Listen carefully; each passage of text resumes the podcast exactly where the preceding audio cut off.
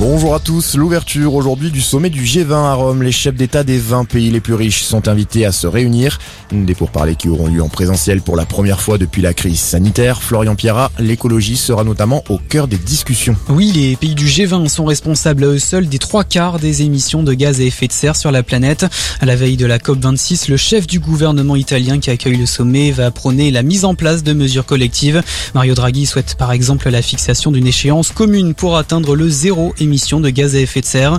Autre point sur lequel les discussions vont se tenir, la relance économique mondiale dans un contexte de crise sanitaire. Les dirigeants vont décider de l'avenir de mesures de soutien aux pays pauvres, notamment des politiques de réduction, voire d'annulation de dettes. Et on notera deux absences de taille. Hein. Ce G20, celle des présidents chinois et russes Xi Jinping et Vladimir Poutine. Ils justifient leur choix par la crise sanitaire.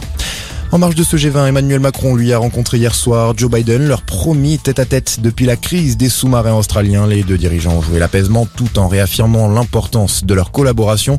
Joe Biden a notamment reconnu la maladresse des États-Unis dans ce dossier. Le président français lui appelle à regarder vers l'avenir. Emmanuel Macron qui doit aussi s'entretenir avec Boris Johnson au sujet du conflit sur les droits de pêche post-Brexit. La France réclame toujours des licences supplémentaires pour ses pêcheurs.